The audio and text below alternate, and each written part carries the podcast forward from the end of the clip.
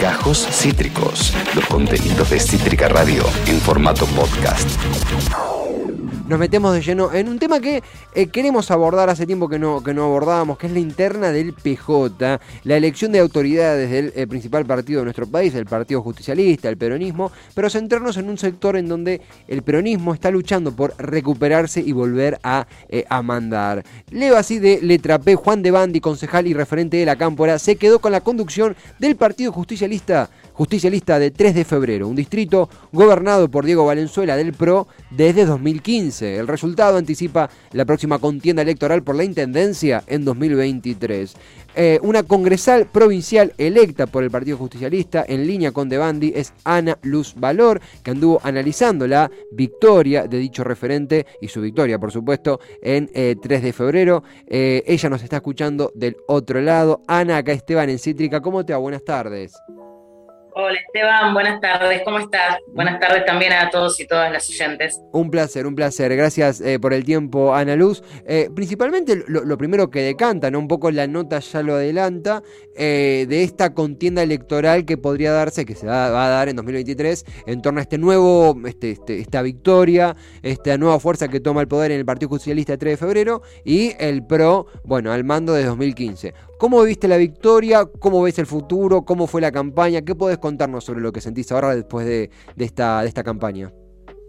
Bueno, te cuento de, todo un poco, si querés. Eh, la campaña, la verdad que fue una campaña hermosa, alucinante, cansadora, con mucha gente, muchos militantes en la calle, de las tres listas que, fueron a la contienda. La verdad es que, eh, más allá de que obviamente fuimos una interna y que había diferencias, eh, algunas más históricas, otras más actuales. Hubo un muy buen clima de campaña, no hubo este, grandes peleas ni, ni, nada por el estilo, así que la verdad es que pudimos ir a visitar a, los afiliados y afiliadas en un clima de tranquilidad. Y la verdad es que hacía más de 30 años que no había una interna aquí en el distrito del 3 de febrero, por lo tanto los afiliados y las afiliadas estaban muy expectantes y muy contentos con esta situación, ¿no? Eh, y poder elegir entre, entre tres propuestas. Y bueno, la verdad es que un poco de la campaña te puedo contar eso.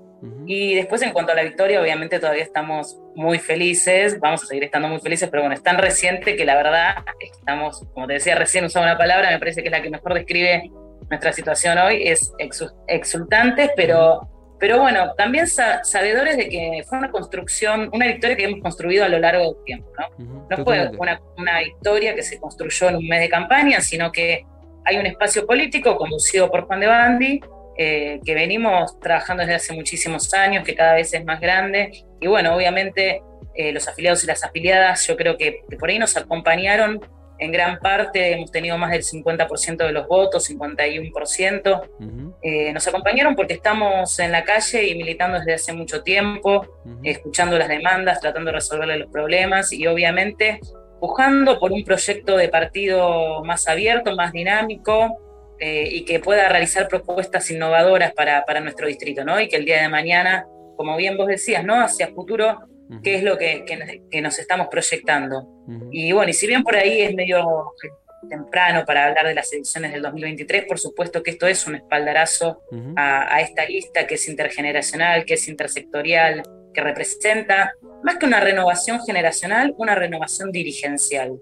Eh, me parece que esto es lo más importante, ¿no? Así que bueno, de cara al 23 seguramente iremos trabajando la mayor unidad posible, que no sabemos si va a ser una unidad total, pero por sobre todas las cosas poniendo el foco en generar un proyecto que pueda enamorar a los vecinos y vecinas de 3 de febrero, porque tenemos muchas ganas de conducir los destinos de nuestro distrito y demostrar de lo que somos capaces esta nueva camada de dirigentes del Partido Justicialista de 3 de febrero.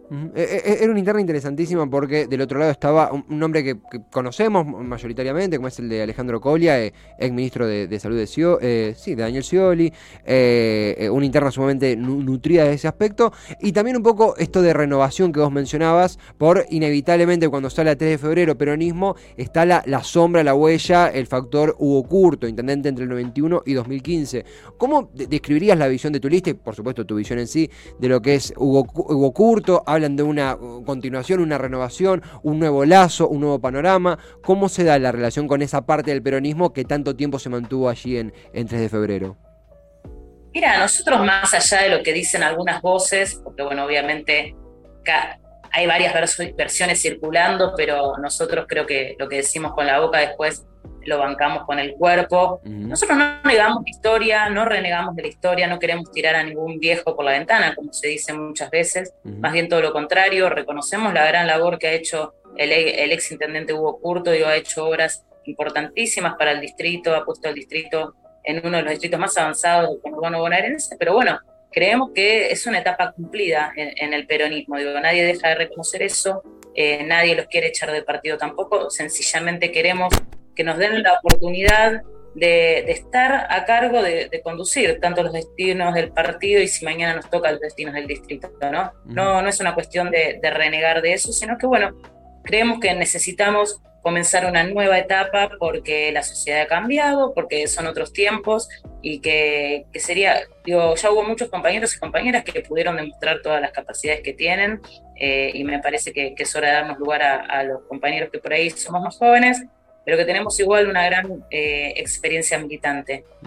Juan de Bandi tiene 43 años, creo, si, si, si no me equivoco, pero tiene más de 25 años de militancia, tiene muchísima experiencia en gestión, tiene experiencia legislativa, yo misma voy a cumplir 40 años, tengo 25 años de militancia, eh, tengo experiencia también legislativa, ahora estoy ocupando un lugar de gestión en, el ANSES. Me parece que la juventud eh, no sol, digo, por sí sola no es eh, un factor ni fundamental, ni, pero lo que sí tiene es que digo, se unen las dos cosas, ¿no? Que por ahí hay jóvenes con experiencia, ¿no? este, y encima, si estamos acompañados por los dirigentes eh, de antaño, como en, nuestra, en nuestro caso, en nuestra lista, Norma Gutiérrez, Jorge Pico, eh, Jorge Urrutia, digamos, unos compañerazos que, han estado en, las transformaciones de nuestro distrito, que son grandes cuadros políticos y mm. están con nosotros construyendo. Entonces, por lo tanto, eh, digo, poder plasmar todo ese conocimiento y poder avanzar hacia una etapa distinta del peronismo me parece que es posible. Así que bueno,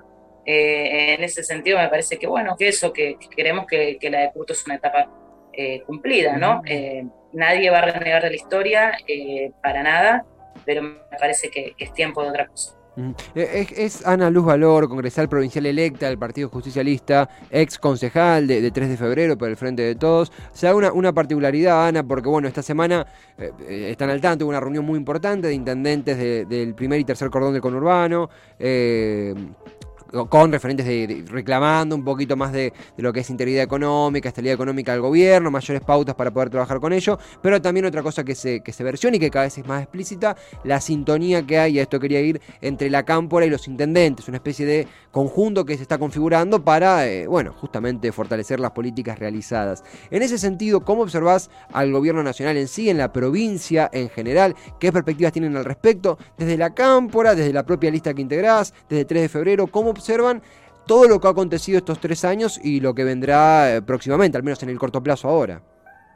Bueno, eh, difícil hablar mm. tres años atrás sintéticamente, bueno, tuvimos la pandemia de por medio y no como una excusa, sino, bueno, realmente como, como un imprevisto y con todo lo que eso significó. Eh, a mí me parece que, que, obviamente tenemos que, digo, tenemos y lo hacemos, ¿no? Poner en valor todo lo que hemos podido lograr en el transcurso de la pandemia con, cómo habíamos encontrado el país y la provincia, ¿no? Eh, un país que había bajado de rango al Ministerio de Salud, una provincia que había dejado sin inaugurar hospitales porque consideraba que, no, que no había que inaugurar más hospitales, porque sí, sin tener en cuenta que la provincia de Buenos Aires tiene más de 14 millones de habitantes y que la salud es uno de los tantos, digo, de las tantas variables que, que bueno, que todavía no, no, no terminamos de, digamos, de, de, que sea un gran servicio para la gente como corresponde. Digo, estamos trabajando en eso, pero bueno, como ya te decía, con la pandemia de por medio, por lo menos hemos podido lograr que nadie se, quede, se quedase sin atención, que nadie se quedase sin una cama de internación. Digamos, por supuesto, hubo muertes que no se pudieron evitar, eh, pero bueno, realmente se hizo lo mejor que se pudo y no pasó como en otros países que, que como decía recién, ¿no? No, mm. vos ibas a un hospital y no, no había forma de que te atendieran. Así que en ese sentido, y también desde lo económico, ¿no? Más allá del parate que, obligatorio que hubo por el aislamiento obligatorio, eh, hubo muchísimas medidas y muchas veces por ahí se habla únicamente del IFE, que bueno, se gestionaba a través del ANSES, pero la, realidad es que hubo muchas medidas tendientes a sostener el empleo registrado a través de subsidios y de créditos a tasa cero a, las empresas. Así que en ese sentido yo hago un, balance positivo de lo que fue em, la administración de la pandemia, sabiendo que veníamos, como decimos nosotros, de otra pandemia, ¿no? de, la, de la pandemia macrista, este, que había significado el cierre de más de 20.000 pymes, eh, que había significado el retroceso en términos eh, cuantitativos del salario mínimo en dólares de toda la región. Pasamos del primer puesto, de estar en el primero o segundo puesto en el año 2015 a eh, estar en el noveno décimo puesto en el año 2019. Eh, así que bueno, en ese sentido creo que se hizo una, una muy buena gestión y administración de lo que fue eh, esta pandemia horrorosa que nos tocó vivir a todos y a todas.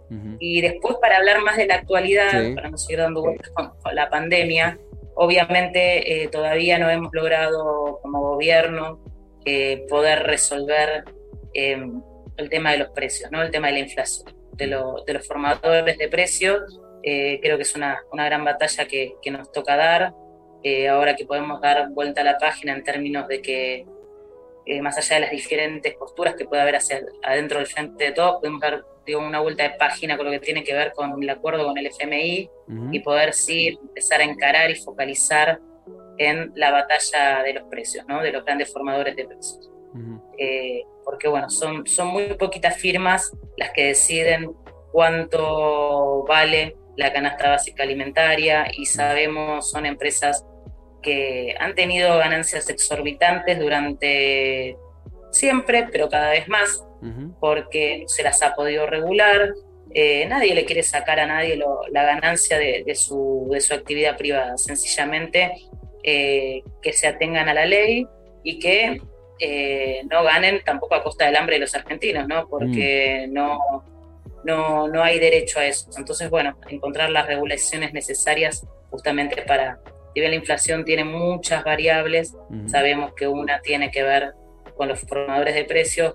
acá sabemos, y yo como comerciante de, productos alimenticios, así que lo sé bien también durante muchos años, eh, siempre que, el dólar por algún motivo se movía mínimos, centavos, incluso, eh, siempre era trasladado a precios, después si el dólar se retraía o bajaba, nunca, nunca esos precios se retraían o bajaban, y aún cuando el dólar no se movía, porque esa siempre era la excusa, ¿no? De que había factores que ellos dicen que siempre hay, eh, que tienen algún, algún insumo que es importado, entonces eso les hace mover. Pero aún sabiendo cuando hay productos que son absolutamente elaborados en la Argentina, mueven los precios igual. Y cuando el precio tampoco, cuando el dólar tampoco se movía, también movían los precios. Puedo dar fe de eso.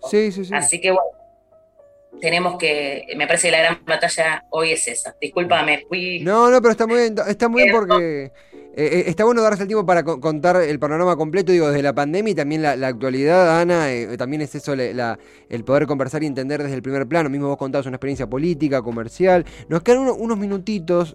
primero agradecer a la Trinidad que nos enlazó con vos, a vos por el tiempo, porque realmente es tanto que sintetizar, tantas cosas pasaron y, charlar muchas veces implica hacer estos, estos importantes parates y, frizar la, la conversación y analizar. En ese sentido, constantemente, bueno, la interna misma tiene una, una, filosofía, una forma de encajar en la política nacional, la palabra interna. En ese sentido, eh, en lo que es 3 de febrero y también lo que has conversado con otros pares de otras latitudes de la provincia, ¿cómo ha quedado con las partes, la parte victoriosa y la parte derrotada? Por ahí son palabras media fuertes, pero se entiende.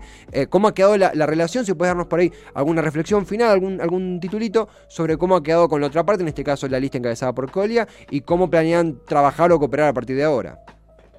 No, bueno, eh, como te decía antes, hay voces dispares, pero bueno, los referentes eh, entiendo, no vi de la lista de la lista 8, no vi ningún comunicado, sí vi de la lista 6, que era la de Alejandro Colia, felicitando al compañero Juan de Bandi y poniéndose a disposición eh, para, nada, eh, obviamente activar juntos en, el Partido Justicialista y que obviamente las urnas habían hablado y que Juan ahora era la conducción del Partido Justicialista 3 de febrero. Mm. Te digo la verdad, desconozco si la lista 8 hizo un comunicado.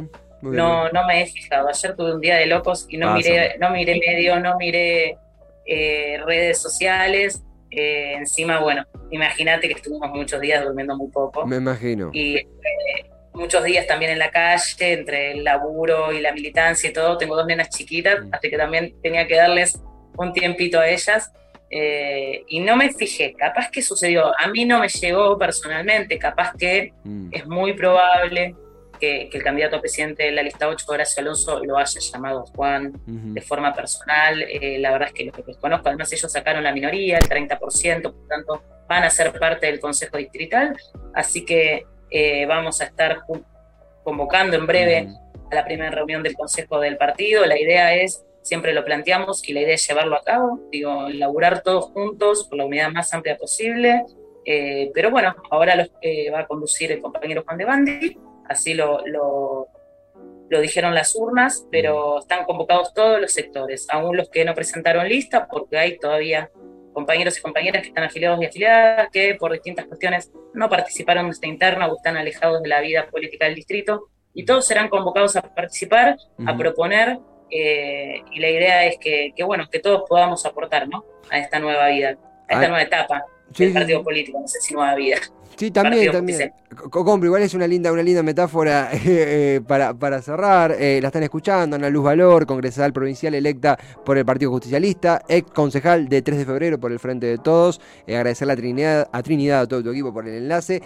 quien está viendo, si no lo describimos para quien está escuchando solamente, custodiada en la, en la imagen que tenemos por el escudo del PJ y el pinche de caseros. Así que no puede estar mejor.